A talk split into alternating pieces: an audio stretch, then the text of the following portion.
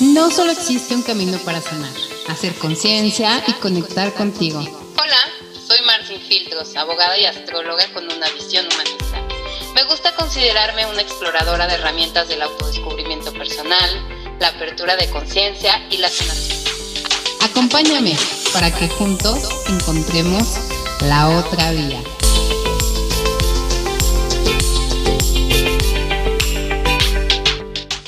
Hola, ¿cómo están? Soy Marcin Filtros y esto es La Otra Vía y estoy muy contenta de presentarles nada más y nada menos que a Salvador Flores Chavarín. Él cuenta con una amplia formación en las humanidades de filosofía y psicoterapia.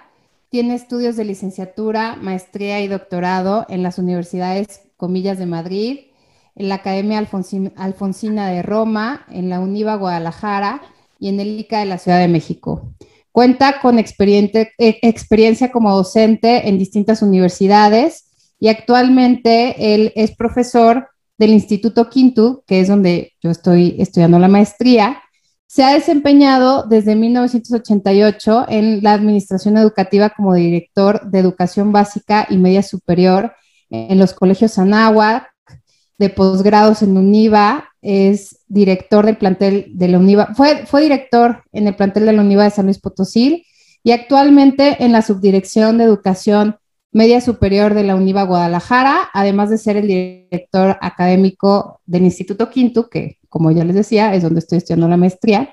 Y bueno, tiene una serie de publicaciones y muchas más cosas, eh, da psicoterapia a los pacientes que son sus elegidos. Entonces, eh, fue profesor y una persona que admiro muchísimo. ¿Cómo estás, Salvador? Bienvenido. Muy bien. Muchas gracias por la invitación. Pues muy bien, el día de hoy vamos a estar tocando un tema muy interesante que tiene que ver con la filosofía y cómo puede ser un medio terapéutico en la vida de las personas. Entonces, pues antes que nada, me gustaría, Salvador, si pudieras platicarnos un poco qué es la filosofía. La filosofía, la filosofía, lo voy a decir así, este, como ya con ganas de decir muchas cosas desde el principio, ¿no? La pretensión de la filosofía es la felicidad del hombre, del hombre, de la mujer aunque eso requiere como más explicaciones porque ahora en la psicología ha surgido una corriente nueva sobre la psicología positiva, la psicología de la felicidad, que no es nada que ver con la filosofía este, tradicional. La filosofía es también un modo de vivir, una forma de vivir con sabiduría, ¿verdad? Con sabiduría. Entonces, ¿qué es la filosofía? Sabiduría de vida, saber vivir, saber vivir o es también, así como lo diría un autor Kant, es el uso público y privado de la razón para la vida. Entonces también el aplicarlo. O es también lo que me ayuda a vivir de una forma más plena y más profunda la vida ordinaria, la vida cotidiana. Entonces, ¿qué es la filosofía? Una forma de vida consciente, una vida, este, una forma de vida eh, que piensa, que se asombra de la vida, que reflexiona la vida y después actúa conforme a lo que reflexiona. En términos así generales, eso sería una aproximación. ¿eh? Ok, y al decir sabiduría, ¿a qué hace referencia? Porque creo que eh, en, en esta modernidad hay muchos conceptos en donde ya entre tantos coaches y luego soluciones mágicas, creo que la palabra sabiduría puede tener varios, varias connotaciones. ¿A cuál es específicamente a la que te refieres? La sabiduría de vida, la sabiduría más tradicional, pero sí es, sí es verdad lo que dices. Así que tendría que ser como algunas acotaciones de la palabra sabiduría. Eh, tradicionalmente se piensa que la ciencia describe y entonces el que describe los fenómenos, la naturaleza, la persona, es un científico porque describe lo que no cambia, lo que siempre se presenta de una forma igual en cualquier parte, ¿no? En México, en China, en África, la sangre, la sangre. Entonces, ese objeto eh, lo describe. En cambio, la filosofía explica, explica lo que ve, explica lo que se le presenta. Y de esas explicaciones van surgiendo entonces las respuestas nuevas a las situaciones concretas. Hay una frase que se usa en filosofía que dicen que la filosofía, eh, la sabiduría de la filosofía es responder preguntas viejas con respuestas nuevas, dejando la pregunta siempre nueva. Es decir, e, eso es lo interesante, es decir, que hace dos mil años se preguntaron sobre qué es el amor y sin embargo esa pregunta se sigue respondiendo ahora y la forma de responderla desde la sabiduría, desde la filosofía, es tan actual que entonces eh, sirve, sirve como un referente para la vida, sin embargo la pregunta siempre queda abierta hacia el futuro, ¿verdad? Es decir, otros la van a volver a responder. Después también es una sabiduría eh, que lo voy a decir así, este, con, mucha, con mucho tiento, con mucho tiento, ¿no? Que es una sabiduría que tiene como centro lo humano, lo más humano, y entonces quiere intensificar y profundizar en lo más humano. Eso es la sabiduría. Porque, por ejemplo, voy a, voy a poner un ejemplo que nos pueda ayudar a como entenderlo. A principios del año 2000, un autor también muy reconocido en la neurociencia, Antonio Damasio, escribió un libro que se llama En búsqueda de Spinoza. Y Spinoza es un filósofo que vivió ya hace más de 300 años. Entonces, Antonio Damasio hace una, una descripción bellísima de la filosofía de este autor, porque coincide con él, siendo el neurólogo, coincide con este filósofo en la búsqueda de la felicidad, porque Spinoza decía que había un continuo entre el cuerpo y la mente, y de la mente después al cuerpo. Y ahora por la neurociencia sabemos que sí, es decir, cómo desde las percepciones, desde las sensaciones, después también se influye en la creación de los sentimientos. Bueno, después de hacer un excelente trabajo, Antonio Damasio, al final dice, solamente me quedo con que Espinosa tiene una herida. Y la herida que tiene Espinosa es de que para él la felicidad es enfrentarse al dolor y a la muerte de una forma consciente. Y a mí me gustan los finales felices. Por lo tanto, tiene una herida. Eso es el miedo que no tiene la filosofía. Se había ser, sigue siendo un científico que quiere entonces eh, final feliz. Cuando el filósofo dice, me voy a encontrar con lo más humano, de lo, con la debilidad del humano, para desde ahí construir la felicidad. O un autor este, muy moderno está hablando ahora de las sociedades paliativas o sociedades anestesiadas donde se le tiene miedo al dolor, al sufrimiento, a la muerte, y entonces se busca lo positivo, la psicología de la felicidad, casi como una obligación, en lugar de aceptar esas debilidades que nacen este, con el hombre, esa debilidad que nace pues de ser frágil, de ser este, débil, de no estar este, siempre acompañado. Entonces, esa sabiduría de vida que se refiere entonces a lo esencialmente humano, es lo que va distinguiendo a la filosofía de esas descripciones que se hacen del humano con obligaciones después que no son iguales para todos o no deberían ser iguales para todos. Por ejemplo, ahora casi como una felizocracia, ¿no? O algo así, este, happycracia, dicen los americanos, así como democratizar la felicidad, como si hubiera fórmulas individu este, más bien fórmulas genéricas para todos, cuando en realidad la persona es única, es singular y desde la singularidad hay que construirle la felicidad. Esto que dices me parece muy, muy interesante. Entonces, a ver, ahorita que estabas hablando, estaba pensando en esta parte de cómo la óptica, la filosofía, a final de cuentas, al ser una ciencia que estudia el sentido de la vida, es flexible porque nuestro sentido de la vida va cambiando. Y esto que dice respecto al tema de la felicidad, creo que es, es muy importante y nos pasa a muchos, y todavía lo veo en como que como si fuera como un, un dolor respecto a por qué no soy feliz y se va agudizando entre más joven se es por este tema de las generaciones y de, del cuento Disney que nos hemos creído que todos tenemos derecho y obligación de vivir. esto, por el contrario, supongo que causa muchísima más ansiedad, tristeza y vacío, ¿o, no, Salvador? Sí, sí, sí, sí. Haz de cuenta que en la filosofía se parte de que el hombre eh, se instala y estas instalaciones que la filosofía reconoce, dice, el hombre, la mujer, se va a instalar en la vida, se va a instalar después también en el mundo, se va a instalar con los otros, se va a instalar en la naturaleza. Y entonces de estas instalaciones van a surgir entonces situaciones que tiene que enfrentar, de las que van a surgir sufrimientos, dolores e incomodidades.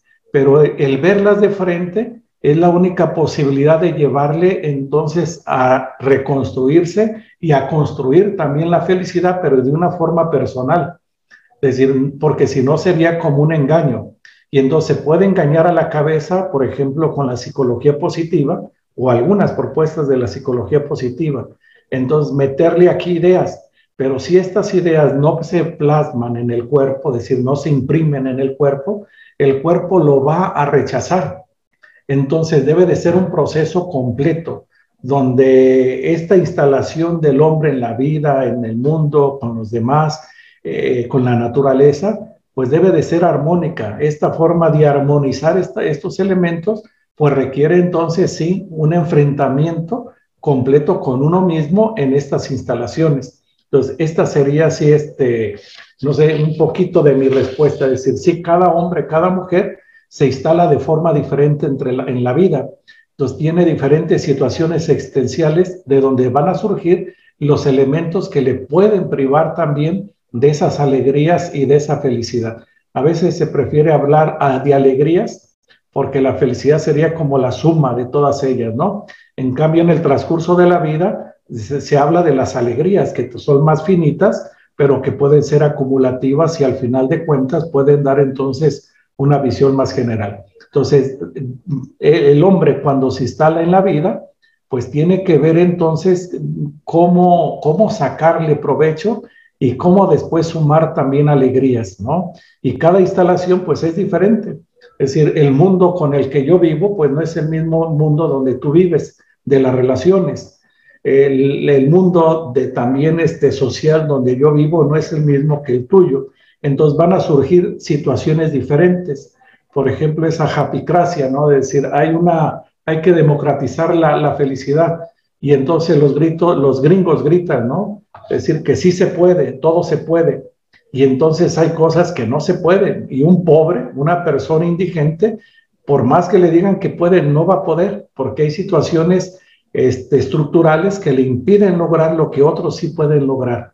Igual que también en las cuestiones biológicas. Hay hombres con una biografía, con más bien con una biología este, grande, muy bonita, muy interesante, de muchas posibilidades. Hay gente que tiene biologías más discretas, pero después puede tener biografías más intensas.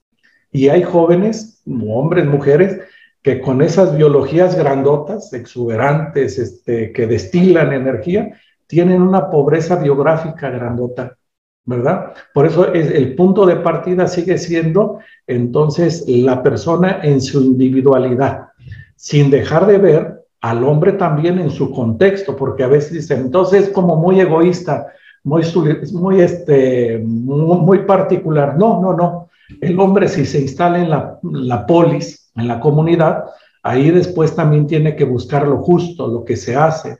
Tiene que aprender, diría un autor español, a ciudadanear, ¿verdad? Así, no ser ciudadano, ciudadanear, como diciendo en activo. Entonces, eh, eh, sí implica después a los demás, sí implica el todo. Esta sería así una, una, respuesta a medias, pero una respuesta. Sí, sí, sí, sí, es que hay muchísimo que, que además yo sé que tienes que decir porque eres una persona muy, muy interesante y con un criterio muy formado de tanto la parte bibliográfica como biográfica. Entonces, eso, eso te da, hace que sea muy interesante lo que tienes que decir. Y, y tengo esta pregunta, ¿cómo estabas hablando de que tenemos que buscar lo justo? ¿Cómo puede saber alguien qué es eso justo? o cómo e, esa búsqueda de la justicia puede impactar en el sentido de la vida o en el estilo de, la vida de alguien. Sí, mira, este, lo justo sí es como se abre un panorama grandote, ¿no? Primero decir que no es lo justo y qué es lo justo a lo que se refiere muchos filósofos, ¿verdad? Filósofas. Eh, en primer lugar, lo justo no siempre se refiere a lo legal. Lo legal es como una seguridad jurídica, ¿no? Lo que permite la ley dentro de la positividad que tiene y en los contextos donde tiene autoridad. Pero entonces no siempre lo justo se, se, relaciona con, lo, con la ley, con lo mandado, ¿no?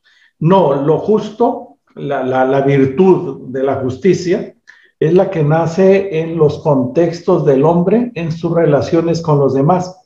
Voy entonces así como a decir un poquito más amplio de qué es lo justo, ¿no? E incluso a veces en el sentido muy práctico, este, ¿qué es lo justo? Diría algún, algún filósofo, dice, ah, bueno, por ejemplo, en tus relaciones y en tus reacciones es que, así lo dice, ¿eh? más o menos, no, no lo voy a repetir como él lo dice, pero dice, por ejemplo, cuando te enojas con alguien, ¿qué sería lo justo? Que reacciones de forma justa, en el momento justo, con la persona justa y en las proporciones justas, ¿no? Es decir, es, sumar muchas cosas para crear lo justo.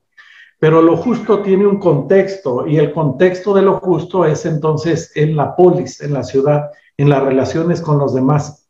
Y entonces ahí es donde se va a construir esa virtud, esa virtud de qué es la justicia, qué es lo que me conviene a mí, qué es lo que le conviene a los demás, dónde llego yo, dónde llegan los otros. Entonces, sí es un concepto como muy amplio, ¿no? Que tiene como muchas aristas, que tiene muchas entradas, así como esta que, mencionaba, ¿no? De este autor que dice, sí, pues hay que reaccionar de la forma proporcional, en, en el momento justo, con la persona indicada, este, en el momento oportuno. Es decir, eso sería una aproximación a lo que se entiende por lo justo, que tiene que ver con lo que se hace, ¿verdad? Con lo que se hace. Eso sería lo justo en las medidas. Incluso este, aplicándolo en, los contextos actuales, por ejemplo, en los más jóvenes, ¿no? En los jovencitos, de decir, ¿qué sería lo justo?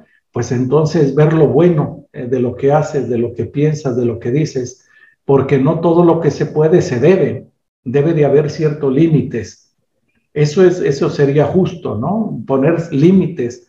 ¿Por qué? Porque no todo se puede, aunque se, digo, no todo se debe hacer, aunque se pueda hacer. No todo se debe de decir, aunque todo se pueda decir.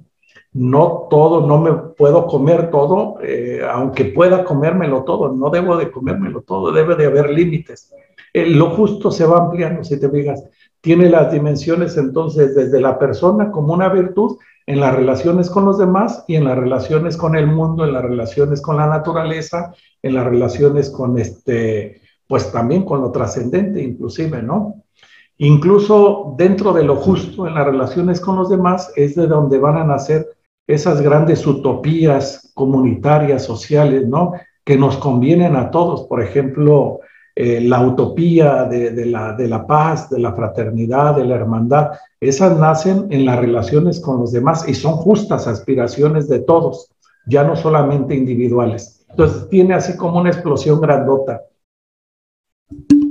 Sí, sí, sí que lo es. Y, entonces en, en, este tema, la, dentro de la filosofía que vivimos actualmente, ¿consideras que esta parte de la justicia ha cambiado o sigue considerándose como era? ¿O crees que tenga, tenga alguna influencia en esta crisis de valores y estos cambios que están existiendo actualmente en cuanto a estos nuevos esquemas? Yo, yo lo que he estado viendo es que el tema de las enfermedades em, emocionales o las enfermedades que, están relacionadas con, con, toda esta parte, tanto, tanto en el tema emocional como en el psicológico, em, siento que sí van ligados a este nuevo cambio de filosofía, pero también con este cambio de valores que tiene que ver mucho con con esta parte de la justicia, la felicidad, eh, lo que se debe dar a los otros, el, querer democratizar absolutamente todo y esta parte de lo que decías de la inconformidad que tenemos ya hasta de cómo venimos de fábrica, ¿de qué manera puede aportar la filosofía este cambio de visión que pudiéramos recuperar de los autores, de tus experiencias en la vida, para poder lograr este cambio en, regresar a tomar aquellas, aquellos principios, aquellos valores que sí van a sumar a la felicidad, pero desde esta óptica moderna, como lo decías en un inicio, a responder las, las viejas preguntas con, con nuevas respuestas. Eh, a ver si entendí, como que haces muchas preguntas y nada, voy, a, preguntar, a responder más bien con alguna. La primera diría, yo creo que sí nos conviene en, las situaciones actuales a no confundir la justicia con la legalidad. Yo creo que eso es sumamente importante, da mucha tranquilidad, ¿verdad? ese primer elemento. El segundo, decir que la justicia no tiene que garantizarme la, legalidad. Es decir, si la alcanzo a distinguir, quiere decir que entonces debo de buscar cosas que sean justas para mí, aunque sean legales o no sean legales, ¿verdad? Porque si no, entonces la ley en lugar de ayudar va a estorbar. Eh, voy a poner un ejemplo que lo he usado muchísimo porque me parece que puede ser este, interesante. Por ejemplo, el que la ley garantice algunos servicios eh, que son deseables, que los garantice para todos en igualdad, no quiere decir que ella sea la responsable de lo que está garantizando, por ejemplo, en el, en el tema de la salud, de la salud pública, por ejemplo, que digan es que la cuestión es de, la los diabéticos o las cuestiones también de este, las personas que tienen sobrepeso, ¿no? Esa es una cuestión de salud pública, ¿no? El tema de la obesidad. Es decir, sí, y entonces, pero la respuesta eh, no debe de ser solamente como de salud pública, es un asunto privado, es un asunto individual, de límites.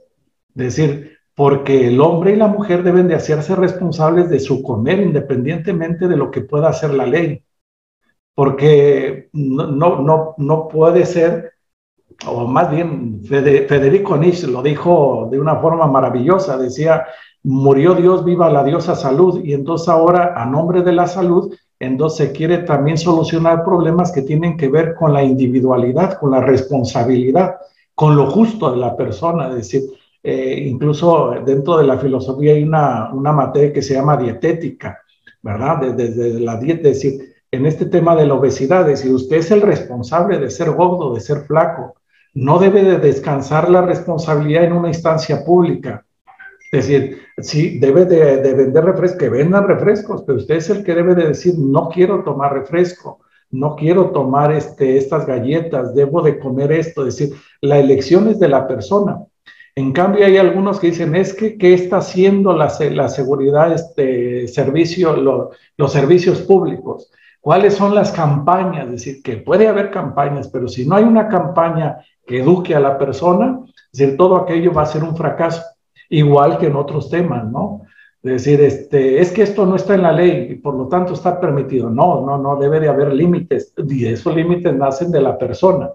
Entonces, yo creo que sí profundizar en el tema de la, en el tema de la diferencia entre lo justo y lo legal. Es decir, yo aquí nada más lo estoy dibujando, ni siquiera lo estoy abordando, solamente estoy dando, destellos de esto, ¿no? Entonces, ese primer elemento yo sí diría eh, vale la pena reflexionarlo y más en las situaciones actuales. Lo otro es de que la filosofía, eh, dentro de este tema, eh, reflexiona desde el señor Kant sobre tres preguntas que son fundamentales y que siguen siendo fundamentales y pueden ayudarnos como aclarar lo que tú me preguntas. La primera dice, la pregunta es, ¿qué puedo saber? La segunda, ¿qué debo hacer? Y la tercera, ¿qué puedo esperar? Entonces, cuando reflexionamos sobre estos tres elementos, ¿qué puedo saber? ¿Qué, puedo, qué debo hacer? ¿Qué, qué, puedo esperar o qué me cabe esperar? Yo creo que sí abre un abanico grandote, ¿verdad? Porque le da contexto a todo lo que traemos en el corazón y en la cabeza para ver entonces si esto tiene futuro o no tiene futuro y después qué es lo que se convierte como en una utopía, como en una meta alcanzar. Entonces, eh, así la respondería ahorita de entrada. Ok. Y en, ese sentido, ¿de qué manera pudiéramos ayudar a esas personas que se encuentran en, en, una crisis emocional o psicológica a través de la filosofía? Es una pregunta muy amplia, así muy bien hecha, en que no, y las preguntas muy bien hechas no tienen respuestas, así que esa la vamos a dejar nada más ahí esbozada. Pero sí esbozaría algún esquema para poder responder tu pregunta, pero de una forma así muy amplia. La primera, decir, eh, pues no sabría ni el contexto donde llega, donde hay que decirle a la persona esto que tú propones, el contexto, ¿no? No sabría tampoco el asunto, porque puede ser muy, diverso, ¿no? Alguien que llegue, por ejemplo, hacia, el, este, no sé, los adolescentes que lleguen con algún problema y que lo crean que es muy grave, bueno, pues hay que darles un abrazo y decirles bienvenidos a la vida, ¿verdad? Te habías tardado, qué bueno que ya llegaste. Igual que a los del desamor, de decir que es que me duele mucho porque me dejó mi novio, bienvenido a la vida decir, qué bueno que te dejó, ¿verdad? Qué malo que lo estás, este, que te dejó. Qué bueno que lo estás padeciendo y ahora qué le vas a hacer. Por eso digo, habría como muchas, este, muchas respuestas, ¿no? O el que llega llorando y es que mi madre este, murió y ta, ta, ta, y qué puedo hacer? Pues nada, llora, llora, llora, llora, ¿verdad? Es decir, la filosofía, si te fijas, tiene una respuesta, pero lo primero es verlo en, su situación concreta, ¿verdad? No anestesiar, no, no dar un medicamento, es decir, aunque sea psiquiátrico, cuando no lo necesita, cuando los problemas de donde surgió su dolor, su sufrimiento, son humanos y habrá que enfrentarlos de una forma humana. Por ejemplo, este que decía, aunque sea muy grave, es que mi madre murió. Tu madre murió, tenía que morir, ¿verdad? Y ahora hay que ver si para ti ese dolor, este, que, lo, que, lo, que lo expresas como muy grande, pudo haber sido la mejor suerte para tu madre. Es decir, no, convendría que ella estuviera sufriendo solamente para no sentirte huérfano. Decir, ahí es donde surgen las cosas, ¿no? O por ejemplo, este, ahora ha vuelto así como una moda entre autores, entre filósofos, autores y también psicólogos, hablar y distinguir lo que es la melancolía de la depresión. Por ejemplo, no es lo mismo estar deprimido a estar melancólico. La melancolía es sumamente creativa, ¿verdad? Y después también puede dar como mucho espacio de crecimiento a la persona.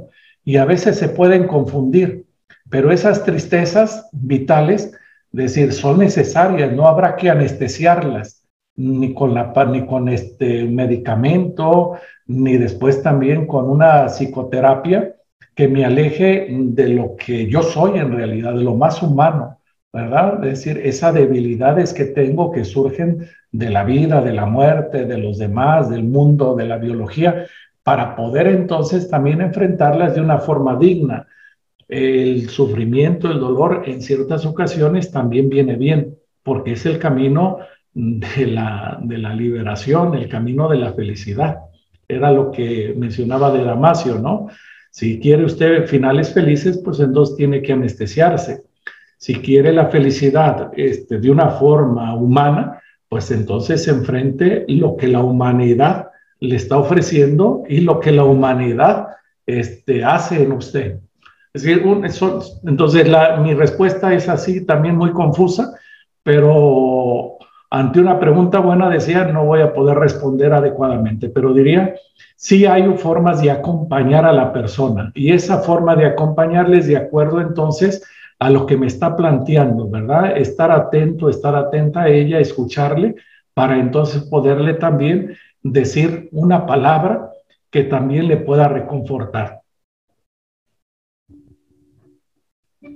híjole, me, has dejado sin palabras. Creo que es muy fuerte lo que dices y es muy real. Y cómo em, podemos luchar o no dejarnos seducir por esta comodidad aparente de la anestesia. Y hablando de anestesia me refiero a desde las redes sociales, psiquiátricos, cuando no hay necesidad de tomarlos, cuándo saber que sí necesitas como cierta anestesia o de plano no, porque también sí, hay dolores que sientes que te están casi haciendo una operación así a, pelo despierto. y, entonces, ¿cómo tener esa medida de decir, aquí sí necesito tantita anestesia, pero no estoy huyendo y sí lo estoy enfrentando, o aquí no. ¿Cómo puede uno tener ese termómetro para no, no abusar de la anestesia, sin embargo, tal vez sí utilizar el recurso sin coartar la creatividad de lo que el mismo momento de dolor pueda traer en tu vida? ¿dónde, podemos, dónde pudiéramos encontrar como ese punto medio entre las dos cosas? Voy a, decir como tres posibilidades de respuesta y posiblemente ninguna puede gustar, pero me voy a atrever a decirla, ¿no? La primera me parece que la propuesta de la homeopatía, en su teoría, puede ser una de las respuestas y después también un camino. Ellos dicen, no hay enfermedades, hay enfermos. Entonces me parece maravillosa esa, ese principio, ese criterio del señor Hahnemann y después también de los homeópatas, de decir, no hay enfermedades. Es decir, no, no, no, no, no es que me duela la mano, me duele el pie, decir, no, me duele como persona, soy un todo. Y entonces buscar respuestas a la, a la, a la persona como enferma. Incluso después también a veces me da risa escuchar a algunos psicólogos, algunos estos también psicoterapeutas que ontologizan la enfermedad, ontologizan la enfermedad y entonces se pierden de este criterio que dicen los homeópatas. Por ejemplo, cuando dicen, es que traigo una depresión bien grande, pues pasa la depresión, la sentamos ahí a la cabrona para entonces dejarla aquí. Si no la trae, usted es el deprimido. Si te digas hasta es equívoco esto, ¿no? Es que traigo un dolor grandote, pues si lo trae el dolor, pues déjalo. No, es que le duele a usted, es que usted es el deprimido. Sí, sí, sí, sí me voy dando a entender, ¿verdad? Entonces, no, no, no, no, no, este, no enfrentar las situaciones así de una forma fragmentada. Si no hay enfermedades, hay enfermos. Y entonces esta aproximación a la, a la persona, a su totalidad, entonces puede ser que podamos llegar a curarle también esos dolores chiquitos, e, esos, esos sufrimientos que se desprenden de otras cosas, ¿verdad? Que no son el origen del dolor, del sufrimiento, de la pena, no. Puede ser que esos son consecuencias de otros. Y entonces, ¿para qué podarlos? ¿Para qué quitarlos? ¿Verdad? O para qué desacomodarlos también, igual que con la medicina, decir, si me dan un medicamento para que no me duela algo, puede ser que me lo anestesia y no me quitó la verdadera causa. Y puede ser que sí me provoque otro problema. Es decir, esa sería. La es un primer mm, propuesta de reflexión. La segunda es lo que decía de este autor coreano, este alemán, que dice es que estamos ahora en las sociedades eh, paliativas. Y entonces en las sociedades paliativas parecería que entonces este, el dolor, el sufrimiento no deben de existir. Y entonces hay que negarlo. Y hay que negarlo a cualquier precio. O hay que anestesiarlo. Y entonces, luego, luego, yo recuerdo que en las primarias a veces se daba el principio, el criterio de decir al chiquito, oiga, me duele la cabeza, del 1 al 10, ¿en cuál vas? decir, porque no, no, no solamente porque dice tengo dolor de cabeza, ya le voy a dar un analgésico decir, no, también hay que educarlo a que también vaya creciendo, a soportar, a identificar el dolor. Es que voy en el 3, bueno, vete al salón. Ya cuando vengas como en el 9, este, vienes y me dices, y comienzo a buscar después también qué es lo que le voy a dar, pero no desde el principio. Es decir, entonces, eh, estas sociedades paliativas ahora donde se quiere anestesiar todo, donde se quiere ocultar estos, estas debilidades y ahora este, no sé, obligarnos a todos hacia lo positivo, hacia eh, esa negación de, esta, de esta parte humana, pues es muy peligrosa. Entonces, ante esta, ¿cuál sería el principio sobre lo paliativo? De decir, pues, el, enfrentar, enfrentar y asumir la humanidad, ¿verdad? Lo más humano, lo más humano, decir, sí, pues es que somos humanos, no somos superhéroes, ¿verdad? Vivimos entonces una realidad, ¿sí? decía un autor, ¿no? Decía, es que ahora cuando uno ve la realidad, ve el mundo, parecería que está viendo un cómic, donde en los cómics se da todo lo que está en nuestra sociedad, en nuestra cultura, pero lo único que en nuestra cultura no aparece, pues es el superhéroe que nos va a liberar de, de, eso, de esas situaciones difíciles, ¿no? Por ejemplo, en los cómics, pues sale lo de los aviones, las torres que van a chocar, ta, como sucedió en Estados Unidos, pero aquí no hubo un Superman que detuviera el avión.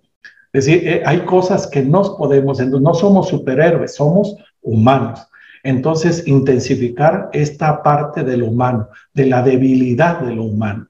Es decir, esta sería otra lista así grandota, ¿no? Es decir, que, ¿qué podríamos? Una tercera es entonces como que, es la que menos gusta, ¿no? De decir, ahora o formar a los niños y a los jóvenes, porque ya los grandes, ya como sea, ya están hechos, ya eso no, no conviene hacer gran cosa, ¿no? Pero a los que todavía se puede, pues un poco de estoicismo, estas corrientes filosóficas donde decía, este, hay que fortalecer a la persona, fortalecerla para que no sufra, para que entonces logre también este, templar su ánimo, templar su carácter, es decir, ponerle límites, es decir, y, ahora parecería que, que, no, decir, no les formamos a eso. Yo pongo los ejemplos este, así de, de sencillos, decir, ahora en las escuelas, en las preparatorias, en las secundarias, hay chiquillos que roban y no roban para comer, roban para tener el cochino este, reloj eh, o el teléfono último. Sí, pero si usted tiene, viene de buena familia, si usted tiene un teléfono, sí, pero quiero el último. Es decir, no, no, no alcanzan a, templar los límites. Es decir, ¿para qué es eso? Porque ahora parecería que todo se convierte en un fin y no en, y no en medios, y hay cosas que son medios. Es decir, pues, el, teléfono es un medio para comunicarme. Y entonces, ¿por qué voy a pagar un teléfono caro cuando yo para lo que único que lo utilizo es para hablar a mi mamá? Yo no utilizo ni el Face, no utilizo ni, este, ni las redes, no utilizo ni, ni la cámara, nada. Entonces, ¿para qué pago todo un lujo que no necesito? Igual cuando compro un aparato, o por qué voy a comprar una tele que tiene una definición altísima si no hay ningún canal de televisión que lo alcance. Es decir, esos límites reales, es decir, ¿para qué? ¿O por qué yo voy a traer el carro? Es que adentro, que se vea bien lujoso, los asientos de piel. Cuando tú pasas ahí en la calle, ni siquiera te alcanzan a ver ni a ti, mucho menos de qué está hecho el interior de tu carro.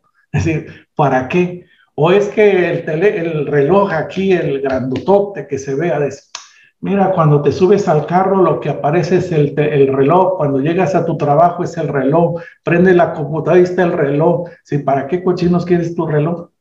Es decir, e, e, estos, estos límites de, este cierto estoicismo, decir, o después también este, debo de levantarme, por ejemplo, esa es una, en la educación europea y después también en muchos lugares era también este, muy acertada.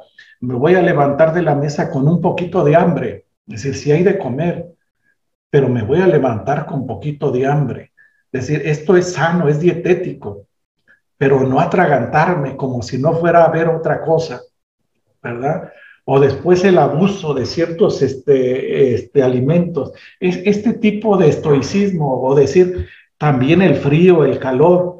Ahora los niños, a las niñas, este, ya las llevamos a los patios donde están techados, donde hay este cemento, donde ya no hay tierra.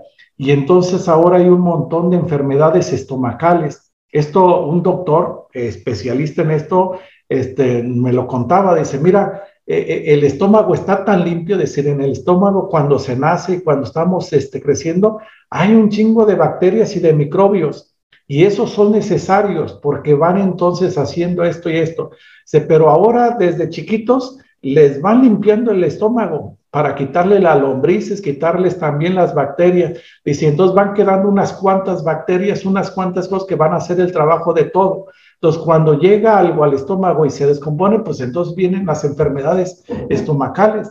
Por eso es que ahora, donde, te, donde quiera tenemos gente que dice, soy intolerante a, es decir, a, a, a, a. Y entonces, ¿por qué? Pues porque desde chiquito, decir, ahora ya les quitamos la tierra en las escuelas, ya les quitamos el sol.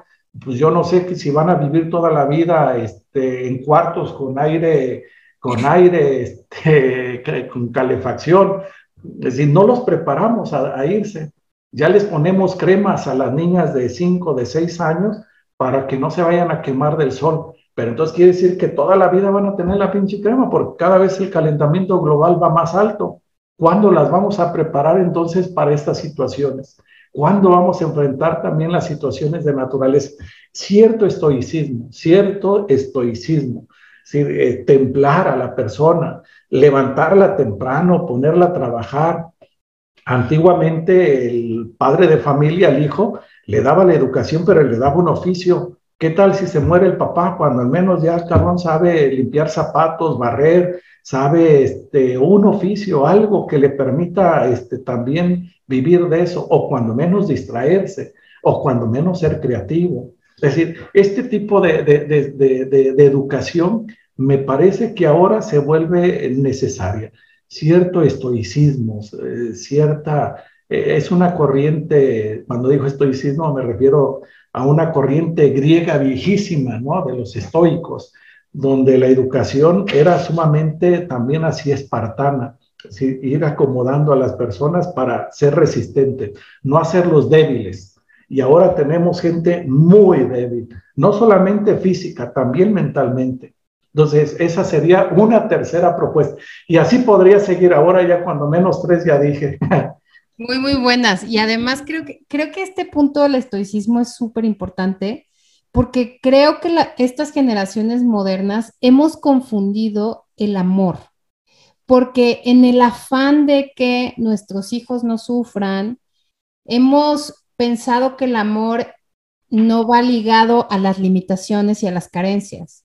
Y a, justamente esto que habíamos dicho de la japicracia y de en este de, de, que sean felices, entender que también esta dosis de frustración, de sufrimiento, realmente es amoroso y está contribuyendo a su verdadera felicidad, porque a final de cuentas la vida, por más que pues que lo que quisiéramos que fuera de una manera, pues la vida está llena de retos, de despedidas, de soltar en diferentes niveles de cambios que hacen que si no tenemos este estoicismo en la vida, pues sí estamos destinados a, vivir ahí sí una verdadera infelicidad y frustración por no tener esta fortaleza. Ah.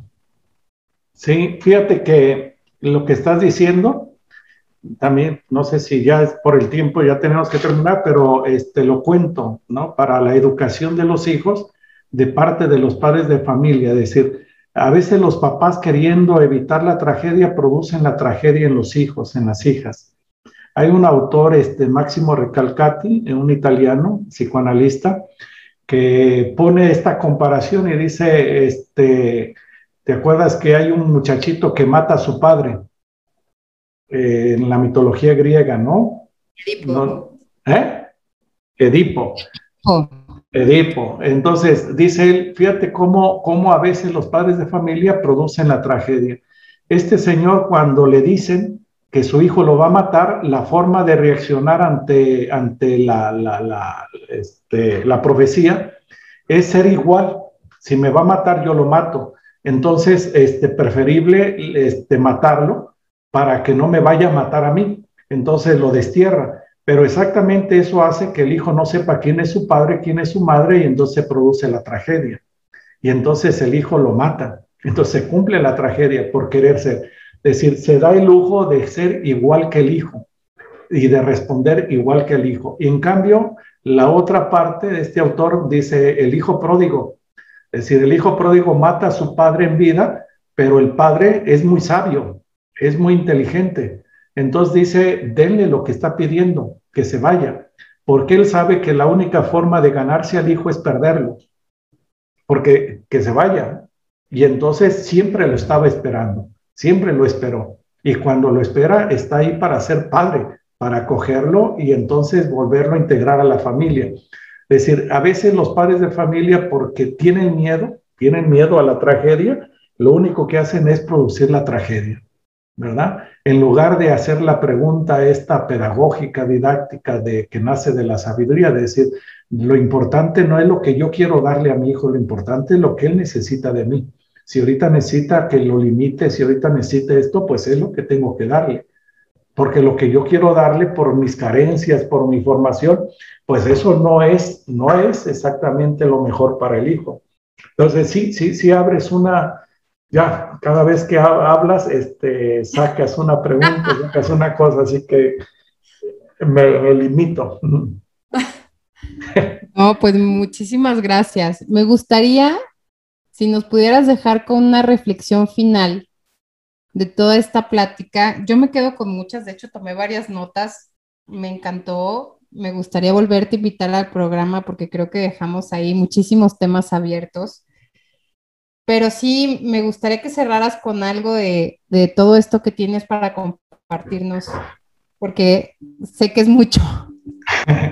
Sí, mira, eh, yo creo que la sintetizo en, en, algo que lo voy a contar a manera de cuento y después también de una forma desproporcionada. De ninguna forma lo dijo así Sócrates, pero entonces lo acomodo así.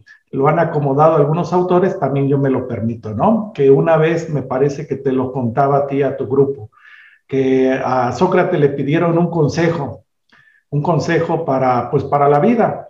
Y Sócrates le dijo al muchacho, dice, mira, este, ya estás grandote, ya no te puedes educar, pero sí te lo voy a dar. Conócete a ti para que cuides de ti.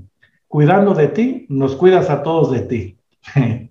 Esa sería mi conclusión. ¿Verdad?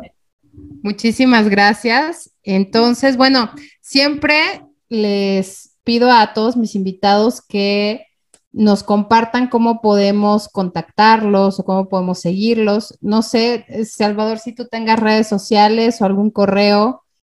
Eh, ok, muy bien, pues de todas maneras eh, si quieren hablar con Salvador o hacerle alguna pregunta, me pueden dejar a mí en Instagram sus comentarios. Les recuerdo que nos pueden seguir como arroba la otra vía número 8 y también en el Instagram mío que es arroba mar con doble A sin filtros.